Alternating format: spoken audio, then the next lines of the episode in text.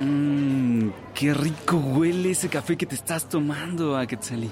¿Verdad que sí? Es chiapaneco. Me lo trajo una amiga que está haciendo trabajo de conservación con jaguares. Con razón el olor. Oye, ¿y sabes si la molienda de las semillas se hizo con cáscara o sin cáscara? Mmm, pues no lo sé. No me fijé en el empaque y mi amiga no me dijo nada. ¿Por qué? Bueno, es que traigo algo en la cabeza y no es por espantarte, pero acabo de leer que la concentración de potasio radioactivo es más alto en las semillas de café molidas con cáscara que las que fueron molidas sin ellas. No pongas esa cara de que salí. Ninguna de esas cantidades es dañina para la salud. ¿En serio? No sabía que en el café había concentraciones de potasio radioactivo.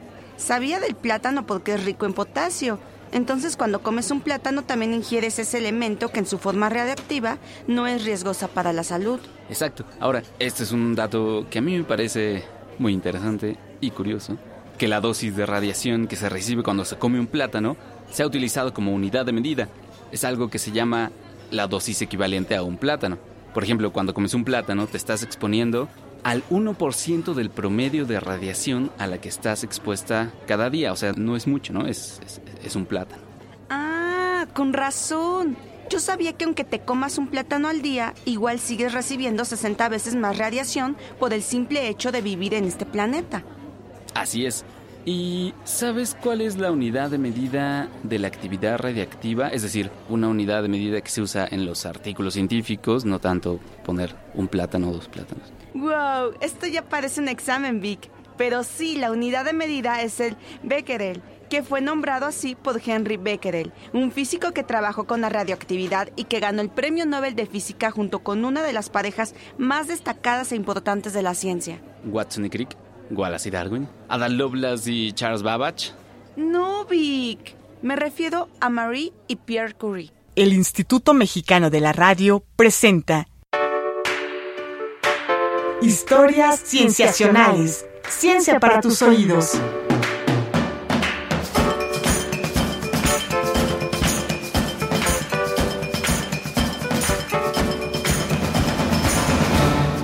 Bienvenidos a Historias Cienciacionales. Mi nombre es Víctor Hernández. El día de hoy me acompaña en el estudio a Quetzali González para hablar de Marie y Pierre Curie. ¿Qué tal? ¿A qué? ¿Cómo estás? Hola Vic, muchas gracias por invitarme. No, hombre, es un gusto. Qué bueno, qué bueno, es un gusto. Entonces vamos a hablar de Marie Pierre Curie y de uno de sus mayores descubrimientos. Ah, sí, Marie. Eh, sí, o sea, Marie y Pierre Curie.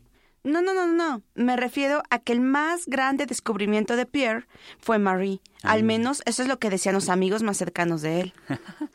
eso, por romántico que suene, es muy real. Porque estaban muy enamorados el uno del otro. Pero al descubrimiento que yo me refería es el que les dio el premio Nobel, junto con Henry Becquerel, la radiactividad. Oye, Vic, yo sé que aquí en Historias Sensacionales les encanta aprovechar la magia de la radio para transportarse a lugares lejanos y a épocas pasadas. ¿Tú crees que podamos emplear un poco de ella para viajar a la hermosa París de cuando los Curie estaban trabajando en investigación de la radioactividad? Híjoles, no sé, es que se nos está acabando el presupuesto y ya ves que en esta época y tenemos bueno, está bien. Vámonos para allá entonces, París de finales del siglo XIX. Momentos en la ciencia.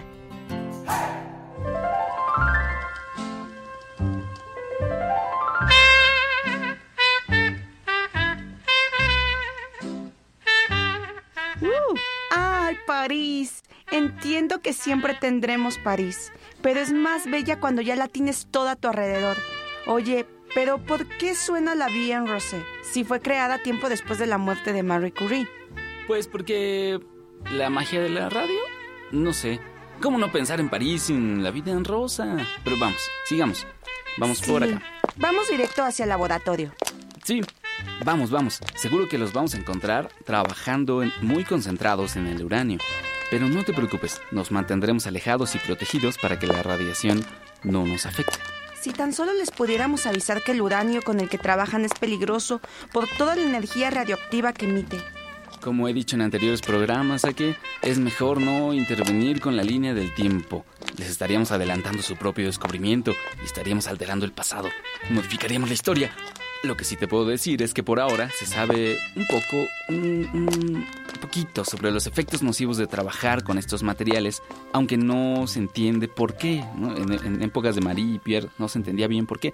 Ahora sí te hace sentir mejor, para cuando Marie Curie ganó el segundo premio Nobel, ya se sabía con perfecta claridad los efectos nocivos de la radiactividad y ni así tenía las precauciones necesarias para operarlo. ¡Qué pena tan grande!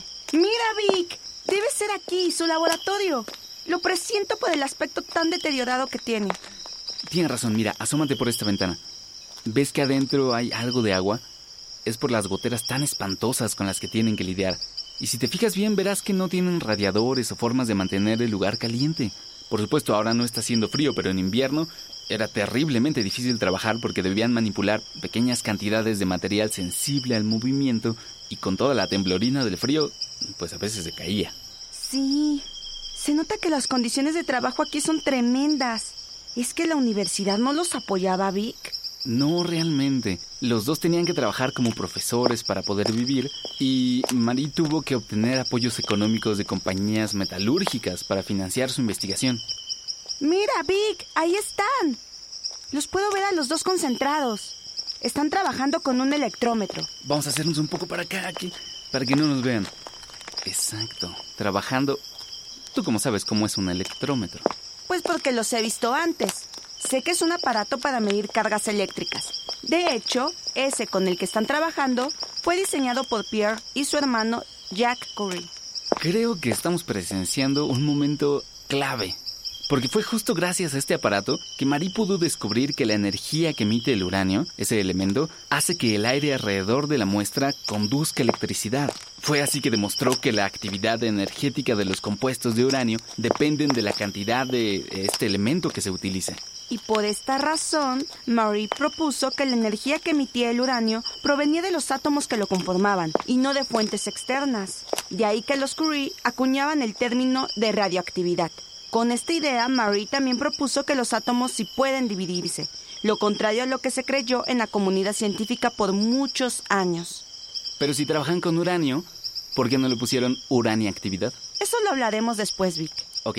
Con esta idea, Marie también propuso que los átomos sí pueden dividirse, lo contrario a lo que se creyó en la comunidad científica por muchos años. Exacto. Y además fue el inicio de una revolución que vendría cambiar muchísimas cosas de la ciencia y la sociedad. Pero bueno, ahora veamos. Si ahorita los Curie están midiendo la actividad de las sales de uranio, significa que estamos entre 1896 y 1897, de acuerdo a mi almanaque de, de los siglos, que traigo siempre que viajamos en el tiempo.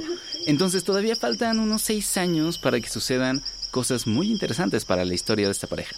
Sí, dentro de dos años Marie y Pierre publicarán un artículo donde anunciarán el descubrimiento de un nuevo elemento, el polonio. Ah, ya que te gusta tanto contestar exámenes, ¿sabes por qué le pusieron polonio al polonio? ¿Mm?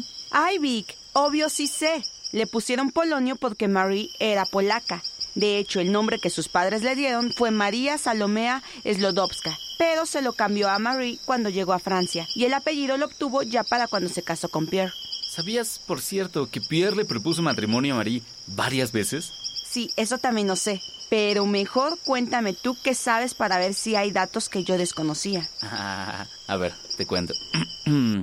Érase una vez una científica de origen polaco que se fue a estudiar física, química y matemáticas a París, porque en su país natal las mujeres tenían prohibido entrar a la universidad. Ella se fue con la convicción de prepararse en Francia para luego volver a su país y enseñarle a las nuevas generaciones todo lo que había aprendido. A ver, Vic, espera. Si Marie se casó con Pierre y vivió toda su vida en Francia, ¿cómo es que quería regresar a Polonia? Bueno, es que ella quería eso, lo intentó y no pudo. Mejor vamos a un corte y regresando te sigo contando la historia para que eso quede más claro. Vamos a un corte y regresamos. Tú escuchas historias cienciacionales.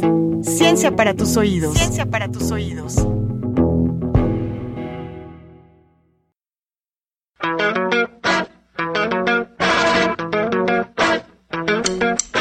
Estamos de regreso en Historias Cienciacionales.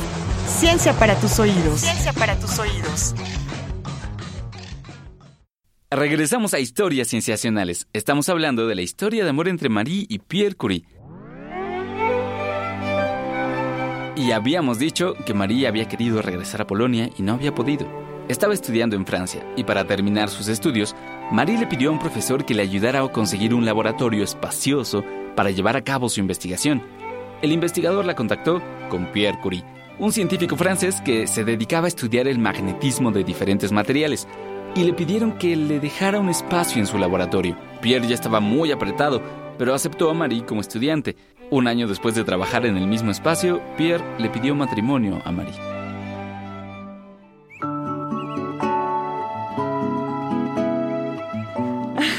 ¡Ay, qué romántico! ¿Ves? Que regresar a Polonia ni que ocho cuartos. Ellos sí se casaron. Antes de que eches a volar las palomas blancas a Quetzalí, déjame decirte que Marie rechazó la propuesta de matrimonio. ¿Qué? ¿Cómo es eso posible? Pero si al final todos sabemos que sí se casaron. Me estás poniendo a prueba, ¿verdad, Vic? No, no, no. Déjame terminar. Marie declinó la propuesta porque ella quería regresar y enseñar ciencia en Polonia. Y así lo hizo. Una vez terminada la investigación en el laboratorio de Pierre, Marie regresó a su país y pidió una plaza de profesora en la Universidad de Cracovia. La efervescencia política seguía igual que cuando ella dejó su país, y Marie, pues ella también seguía siendo mujer, así que le negaron la plaza. Pierre aprovechó esta situación para decirle en una carta, mira, mejor regresa a París, sigue investigando y trabajando aquí, y, ¿por qué no? De paso, nos casamos. Ah, entonces sí se casaron. Esa parte yo no me la sabía. Se casaron. Dos años después de su matrimonio tuvieron a su primera hija, Irene Curie, quien también ganó el Nobel de Química, igual que su mamá, pero por sintetizar nuevos elementos radioactivos y por crear un reactor nuclear que, a partir de fisión nuclear, generara energía. Oye Vic, yo sé que ver a los Curie en acción ha sido una experiencia inolvidable, pero están muy concentrados y estamos en la París de finales del siglo XIX. ¿Qué te parece si vamos a caminar por las calles de esta ciudad y seguimos hablando sobre su investigación? Es más, te invito un postre y un café. ¿Con potasio radiactivo?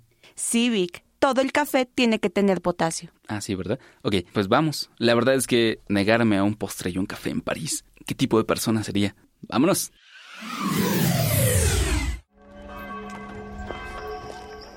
Como te decía antes de desviarnos a la historia de amor de los Curie, justo cuando anunciaron por medio de un artículo el descubrimiento del polonio, los ojos de los académicos de la época voltearon a ver a la pareja de científicos. Un año después, los Curie volvieron a anunciar la existencia de otro elemento químico, el radio, que es una palabra de origen latín y que significa rayo. ¡Ah! De ahí viene la radiactividad. Por supuesto, Vic. Te ganaste un segundo postre. Excelente. ¿Qué te parece que nos sentamos aquí en estas mesas? Creo que sí, es un café, ¿no? Café, s'il vous plaît. Oui, oui. oui. Merci. Espero haber pedido un café. Entonces, radio. Sí. Ahora, estos dos descubrimientos, el de radio y el polonio, más el trabajo que costó aislarlos para probar que estaban en lo cierto, más los 32 artículos que publicaron de forma separada en cuatro años, hicieron que la Academia Sueca considerara a los Curie para un premio Nobel. Porque con todo esto, ellos estaban rompiendo viejos paradigmas y renovando conceptos. Por ejemplo, demostraron que las células que forman tumores son destruidas más rápido que las células sanas cuando son expuestas al radio. De ahí que se use radiactividad para tratar el cáncer. Además, algo que se me hace muy leal a la construcción del conocimiento científico es que los Curie decidieron no patentar sus descubrimientos a pesar de que pudieron haber obtenido muchos beneficios económicos provenientes de la industria. Ah, oui, oui. Merci, merci. Ay, huele muy bien. Ay, qué rico. ¿Qué pediste? No sé. Creo que es un espresso. Bueno. Ah, sí, creo que sí. Nada como el potasio radiactivo. Bueno, entonces, siguiendo con la historia. El mismo año en que María obtuvo su grado de doctora por la Universidad de París, la Real Academia de las Ciencias de Suecia, la encargada de dar el premio Nobel, le otorgó ese premio en física a Marie y a Pierre Curie, junto con Henry Becquerel, el personaje del que hablamos al principio del programa. Mmm, qué rico pastel. Bueno, pero yo creo que es justo decir que mmm, esa academia sueca no le quería dar el premio Nobel a Marie por ser mujer. Sí, Antes de que se entregara el galardón, uno de los miembros del comité, llamado Magnus Gesta Mittagleffler, le avisó a Pierre que el comité pensaba darle el premio solo a él y a Becquerel. Entonces Pierre mandó una carta diciendo que, de no entregarle el premio a Marie, él tampoco lo recibiría. ¿Y cómo si Marie fue la que propuso la investigación que los llevó a realizar todos los estudios que le dieron el Nobel? Pierre solo se unió a la investigación de su esposa cuando vio que era un trabajo muy prometedor y exhaustivo. Ah, aquí había la Mira, cafetería. ya, Vic. Esa cafetería se ve acogedora. Nos tomamos otro café. Este no me gustó. ¿No te gustó? ¿A qué te- No, sabe feo. No está como el café que estaba tomando, el chapaneco. Ah, Pues no sé si vayamos a encontrar uno así igual aquí, pero bueno. Oye, ¿tienes con qué pagar? No. Tú traías dinero. Este, no, entonces vamos a hacer lo siguiente. oui, oui. Eh, la liberté, corre. Ok, ah. Muy bien, bueno. Vamos a sentarnos aquí haciendo de cuenta que no vamos a pasar el mismo problema cuando nos vayamos a ir, ¿ok? Oye, Vic, ¿y qué pasó con Oscurí después del premio Nobel? Bueno, con el dinero que obtuvieron del galardón pudieron contratar a un asistente, aunque seguían sin contar con un laboratorio propio. La Universidad de París le dio a Pierre una plaza como profesor y lo hizo jefe del departamento de física. Marie continuó trabajando y un año después del premio tuvo a su segunda hija, quien por cierto vivió 102 años. ¡Wow! Impresionante. ¿Y sabes cuánto vivieron Oscurí y la hija mayor, Irene? Irene vivió 58 años y falleció a causa de una leucemia por la constante exposición a la radiación. Y Marie vivió 66 años. Falleció de anemia aplástica, que es un padecimiento en el que las células de la médula ósea se desarrollan de forma incompleta o, o defectuosa. Esa enfermedad también se atribuye a la enorme exposición de energía radiactiva durante gran parte de su vida. De hecho, sus cuadernos de notas y hasta su libro de recetas de cocina siguen teniendo tanta radiactividad que hasta la fecha, bueno, eh, allá en el 2015, se encuentran todavía resguardados dentro de cajas de plomo. Oh, es impresionante. ¿Y Pierre? ¿Él de qué falleció? ¿Y a qué edad? Bueno, se sabe que durante los últimos años de su vida tuvo achaques en las articulaciones y otras partes del cuerpo causadas por la radiación. Sus movimientos eran torpes, se cansaba rápido. Y Marie tuvo que llegar a reforzar los esfuerzos para cuidarlo. De hecho, esta pudo haber sido una de las razones por las que tuvo el accidente que le quitó la vida. ¿Qué? ¿A poco falleció en un accidente? Sí, a los 46 años, Pierre iba saliendo de una comida con colegas, dirigiéndose a su laboratorio, cuando de pronto resbaló en una calle de la ciudad, aquí, aquí, sí, creo que aquí cerca, y una carroza lo atropelló. Marie quedó devastada, pero tuvo la fuerza suficiente para tomar su lugar en la Universidad de París y se convirtió así en la primera mujer en ser profesora en ese lugar. O sea que, en recapitulación, Marie fue la primera mujer en muchas cosas. Fue la primera mujer en ganar uno y dos premios Nobel. Déjame que te interrumpa ahí, Quetzali. Es que ese segundo premio Nobel tampoco se lo querían dar. Porque Marie tuvo un romance secreto con un matemático casado, lo cual era un escándalo para la época. Pero finalmente la razón se dio y sí se lo dieron. ¡Qué historias! Entonces, la primera en recibir un Nobel, la primera y única hasta ahora en recibir un segundo Nobel en otra rama, la primera en dar clases en la Universidad de París. ¿Hay otra cosa más en la que fue la primera? Sí, bueno, fue la primera y también hasta ahora única mujer en ser enterrada en el cementerio de los hombres ilustres en París por méritos propios. Es decir, hay otra mujer enterrada ahí, pero eso es porque su esposo pidió que sus restos fueran depositados junto a los de él. Pero bueno, los de Marie no. O sea, cuando ella falleció, fue enterrada junto a Pierre en otro cementerio. Pero en 1995 los restos de ambos se llevaron en medio de una celebración al de los hombres ilustres. Me encanta escuchar que los Curie fueron una pareja tan comprometida el uno con el otro y que hicieron grandes contribuciones a la humanidad con sus estudios en la radioactividad. Es impresionante, asombroso todo lo que hicieron. Me emociona la verdad. Pero ¿qué te parece si por ahora despedimos el programa? Aprovechando que no pedimos nada, pues no pagamos la cuenta y nos vamos a seguir caminando por donde nos lleven las calles de París. Me encanta la idea, Vic.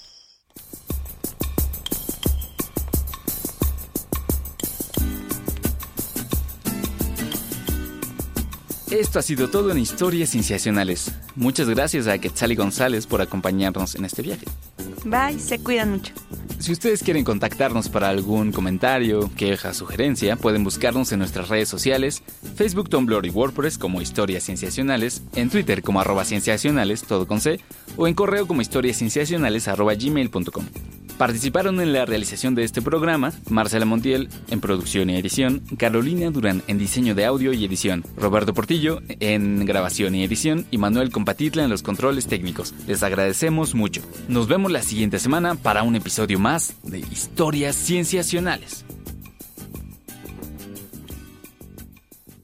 El Instituto Mexicano de la Radio presentó